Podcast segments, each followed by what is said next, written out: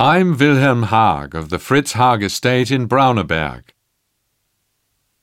My family has been growing vines since 1605.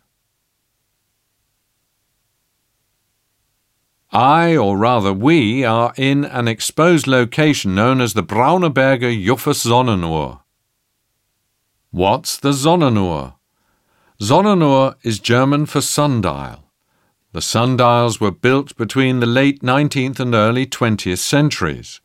At first, they were just used to show locals the time. Then, at the beginning of the 20th century, we discovered how important they were for vineyard quality, for the Juffer terroir, and they spread as far as the Brauneberger Juffer Sonnenuhr.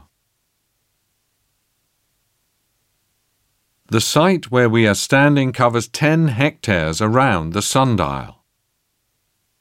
The Taunus soils contain a large amount of schist, which stores up heat during the day and gives it back to the vines during the night.